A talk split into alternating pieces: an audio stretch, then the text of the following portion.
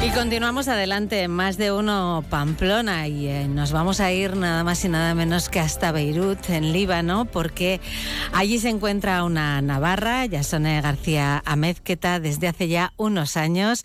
Eh, en este caso vamos a hablar eh, con ella como voluntaria de Cruz Roja Navarra. Muy buenas tardes, Yasone. Hola, buenas tardes, Marisa. Bueno, son ya varios años, ¿no? Por, por aquellas tierras. sí, aquí aterrizamos el 2011 y hemos ido enganchando crisis una tras otra. Una tras otra. Bueno, ¿cuál es la situación ahora mismo en, Líbano, en, Beirut, donde tú vives? Bueno, eh, sorprendentemente para todos los oyentes, yo creo que se van a sorprender al decir que estamos en absoluta normalidad. Quiero decir, hay colegios, hay combustible, la vida continúa, eh, siempre con un ojo mirando al vecino de lo que está pasando al lado y con un poquito de preocupación por lo que sea eh, lo que vaya a pasar, ¿no? Eh, pero bueno, somos vecinos, estamos al lado muy cerquita del conflicto y tenemos parte de una parte emocional muy, muy linkada, teniendo en cuenta que el, 10% de la población de Líbano son palestinos. Eh, lo has dicho tú antes, ¿no? Vais o se van encadenando unas crisis con otras. Precisamente estamos hablando contigo, eh, haciéndonos eco de una acción solidaria, eh, dando visibilidad al proyecto Inolvidables, que es una iniciativa de Fundación Caja Navarra para reinformar a la sociedad sobre esas crisis mundiales de las que hemos hablado, ¿no? Mucho tiempo y pues ahora poco o nada. Y eso que eh, en vuestro caso, ¿no? Eh, pues la proximidad también del conflicto eh, Israel y Gaza hace que, nos estemos fijando más ahora, ¿no? También en vosotros. Bueno, sí, aquí el conflicto, la, bueno, no, yo no voy a decir conflicto, la situación de la población palestina, teniendo en cuenta que llegó en 1948, mm, estamos hablando de generaciones nacidas de aquí que llegaron 110.000 personas y ahora estamos hablando de más de medio millón de personas. Y luego, luego también quiero poner un poco en perspectiva, porque cuando hablas del Líbano o hablas de Gaza, de Israel, voy a dar el dato de que Líbano, la extensión del Líbano es más o menos la de Navarra. Estamos hablando de 10.000, 11.000 kilómetros cuadrados. Bueno, pues esto es lo que es. ¿eh? O sea, estamos hablando que llegan a, a Navarra, llegarían 110.000 personas que se han convertido en 500.000 y que son el 10% de la población total, ¿eh? de, que eh, Líbano ha recibido durante muchos años, eh, bueno, ha recibido la, crisis armenia, recibió los armenios, recibió los Líban, los, los palestinos, luego la crisis de los sirios recibió a los sirios. Entonces, para que os hagáis una idea, la estabilidad que se puede tener en un territorio tan pequeño con poblaciones tan dispares. Eh, y dispares me refiero en este aspecto, por ejemplo, a la religión, a las culturas. Em, eh, Líbano ha recibido mucha, mucho inmigrante en pocos años y no ha, no ha salido de ese ciclo de conflicto, de situación complicada, de crisis, de crisis económica propia, de la crisis económica que supuso la guerra de Siria, que tenemos muy, muy cerquita la crisis de la guerra de Ucrania en Europa. Bueno, pues la crisis de Siria supuso una crisis económica en Líbano muy fuerte que fue degenerando. Luego tuvimos que todos os recordaréis la explosión. Después de la explosión, toda la crisis económica con una inflación brutal que hay en, en, el Líbano. Estamos hablando de una en el top ten. Estamos, estamos cerquita de Venezuela y de Argentina. Estamos ahí entre los tres primeros peleándonos por el primer puesto. Sí, sí. Eh, claro, a todas esas personas que han ido llegando a lo largo de los años, ¿no? Hay que em, darles eh, todo tipo de, de, condiciones para poder vivir y eso no es fácil, ¿no? Eh, cuando hablamos de tanto volumen, ¿no? de, de inmigración. Eso es, es un, eh, eh, Líbano es el país que más refugiados tiene por renta per cápita, o sea, quiero decir, por, por cada libanés, los, los inmigrantes que tiene, es, o sea, somos los máximo, el máximo, ¿no? Eh, en ese aspecto. Y a esa gente, pues hay que darle servicios. Esa gente, pues vamos a hablar claro, utiliza un baño, utiliza un colegio, utiliza las carreteras, utiliza los hospitales, utiliza y ahí ya empiezan los conflictos de mm, los intereses, las decisiones que ha habido en su momento, que yo no, me toca hablar de eso, pero por ejemplo los palestinos y todos los, los inmigrantes de la, de la región que han llegado al Líbano han sido acogidos, pero no como refugiados. No tienen el estatus de refugiado. Eh, eso es una gran diferencia. Claro, eh, creo que además hay un problema de, de, desempleo muy importante, ¿no? Imagino que también agravado por toda esta situación. Claro, el desempleo, eh, bueno, con toda la crisis económica, la burbuja que nos del 2008 que tuvimos en España, esa burbuja también pasó aquí. Mm, cuando yo llegué en el 2011 o 12, eh, la, la economía estaba aparentemente muy fuerte.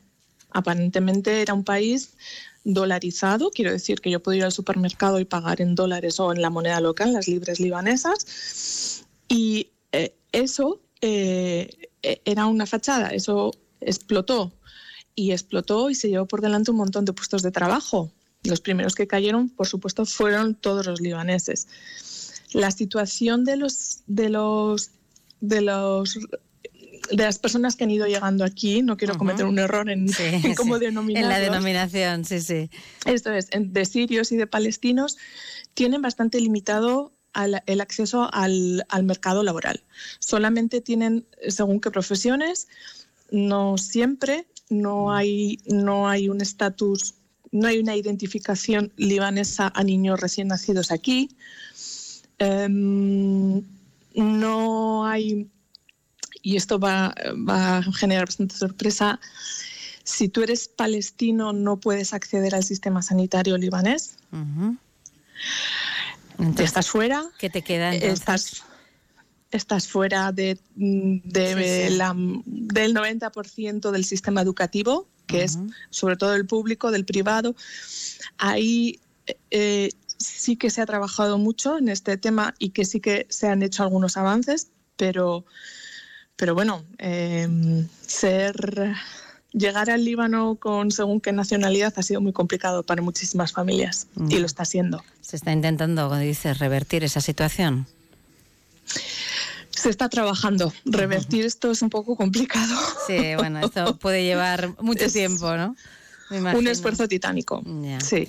Antes has comentado eh, lo del estatus de refugiado. Has dicho es muy diferente para que los oyentes de Onda Cero eh, entiendan, ¿no? ¿Cuál es esa diferencia? Bueno, pues yo creo que el ejemplo claro es eh, los refugiados ucranianos que llegaron a España, que entraron en un sistema, que les dieron una acreditación, que eh, se mezclaron con nuestros niños en los colegios, privado, público, concertado, como sea, pero tuvieron acceso. Eh, se, les se les dio una, un techo un alojamiento, bueno, al principio pues dependiendo, ¿no? Las, las, provincias y también los pueblos, pues casas que había sueltas, les, se metió familias con niños, todo eso aquí no, no está planteado así y no se puede plantear así. Eh, más, más que todo para mantener el equilibrio. Quiero decir, em, por, eh, o sea, sería muy complicado meternos, ¿no? Pero para que entendáis que por constitución, por, en la constitución está recogido cómo tiene que estar distribuido el poder político. Presidente cristiano, em, eh, primer ministro musulmán sunita, chiita, todas las, posiciones están distribuidas. En el momento en el que tú metes un flujo de gente que viene con un con una con una bueno pues con un bagaje tú no los puedes hacer ciudadanos porque si no eso se desmontaría. Entonces, bueno, es mucho más largo de explicar. Sí, sí, no, eh, tendríamos tiempo, creo, en todo el programa, me parece. Sí, es muy complicado de entender, pero en realidad la gente que ha estado viniendo aquí em, se ha buscado la vida, como sea porque había alguien que había llegado antes, que es la reunificación familiar. Eso se, vio mucho al principio cuando yo llegué con la, la crisis siria. Eh, las familias que llegaron, donde llegaron, muchas de las familias que llegaron son de origen palestino, son los palestinos que salieron de, de Palestina que se, que se fueron de la guerra a otra guerra por mala suerte en Siria y de Siria llegaron aquí. O sea, ahí también tenemos un porcentaje de palestinos sirios.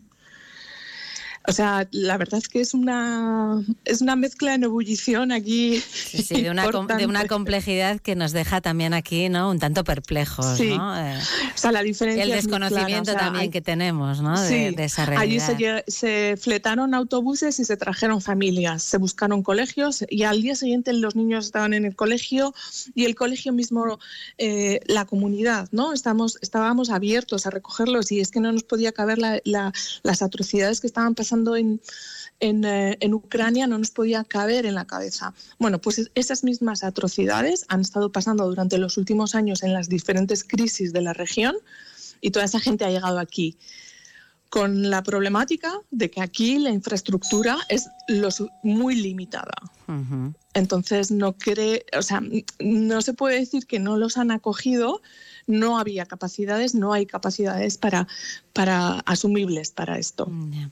Eh, hablabas antes de la sanidad, por ejemplo, y precisamente queríamos eh, acercarnos un poquito a un proyecto que tiene en marcha Cruz Roja eh, Española por parte del Comité Autonómico de, Navarra, que es el refuerzo de la capacidad de respuesta del Hospital de la Media Luna Roja Palestina de Nasira, en, en Líbano. ¿no? Qué es lo que se está haciendo en ese, en ese hospital. Un hospital que ahí sí que creo que, se trata a todo el mundo, ¿no? Sí, mira, eh, esto es muy curioso porque, bueno, los que pertenecemos al mundo de la Cruz Roja nos queda claro, en Navarra es la Cruz Roja Navarra y ya está, no hay otra Cruz Roja de otro país. Es el único país del mundo en el que hay otra sociedad nacional. En Líbano está la Media Luna Palestina.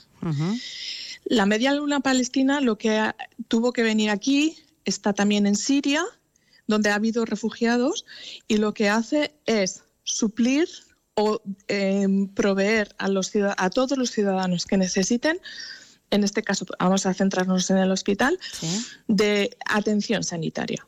Entonces, la estructura de, de la Media Luna Palestina en el Líbano son cuatro hospitales en la, en, la región, imaginámonos, pues Tudela, Estella, Sangüesa y Pamplona, por ejemplo, sí, sí. que están gestionados por con fondos pues de, del tal, tan famoso ahora mismo UNRWA, eh, la, Organización de Naciones Unidas que ayuda a los palestinos, que, está que trabaja con los palestinos, y todas las cruces rojas del, de todos los países del mundo ayudamos a las que están eh, tienen una especial necesidad. Si hay un terremoto en México, pues vamos y ayudamos a la Cruz Roja Mexicana. En este caso, este proyecto lo que intenta es dar soporte a la media luna palestina para que la media luna palestina pueda ofrecer atención sanitaria que bueno pues que el gobierno libanés no, está no puede no está no está ofreciendo entonces es un sistema paralelo eh, es, bastante curioso. El sistema sanitario palestino es paralelo al libanés y ofrece lo que no lo que, lo que si no, no tendrían, para que me entiendas. Sí, sí, el acceso a la, a la sanidad, ¿no? Al fin y al cabo, que es algo tan básico, ¿no?